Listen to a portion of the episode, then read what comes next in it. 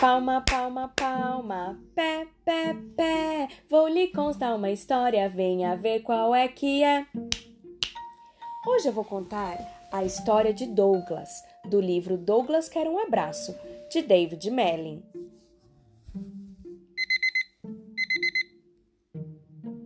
Numa linda manhã de primavera, Douglas se prepara para acordar. Ai, que soninho gostoso que eu tive essa noite. Ele acende as luzes e logo pensa: eu preciso de um abraço. Então Douglas se levanta, tira seu pijama, penteia os seus pelos e veste o seu melhor cachecol e sai em busca daquele abraço que ele tanto queria. Douglas pensou: os melhores abraços devem ser grandes.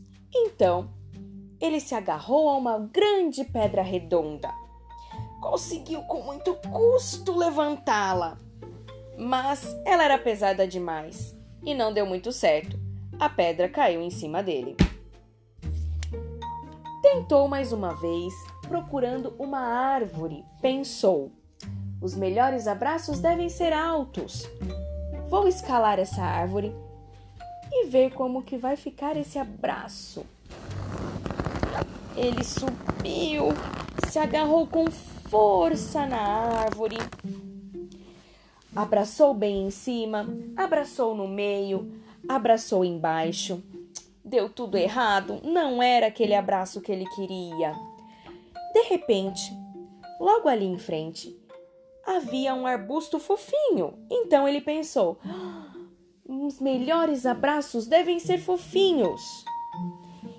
Ele agarrou aquele arbusto que se mexia e de repente, bé, bé, socorro, socorro! As ovelhas saíram correndo. Poxa, Douglas estava chateado. Ele só queria um abraço.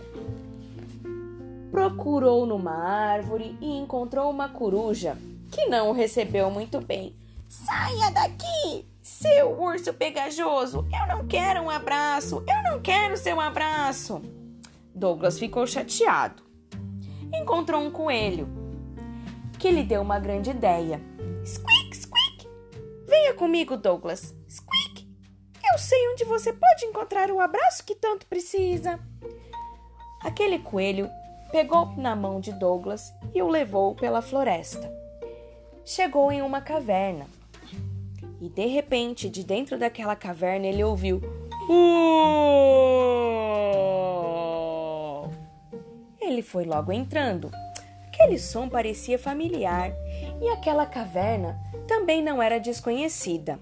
Ele entrou, caminhou, caminhou e de repente abriu seus braços, saiu correndo e encontrou o abraço da mamãe.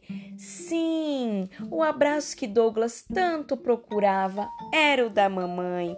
Aquele abraço perfeito, carinhoso, cheio de ternura. E foi assim que Douglas descobriu que os melhores abraços são dados em quem a gente mais ama.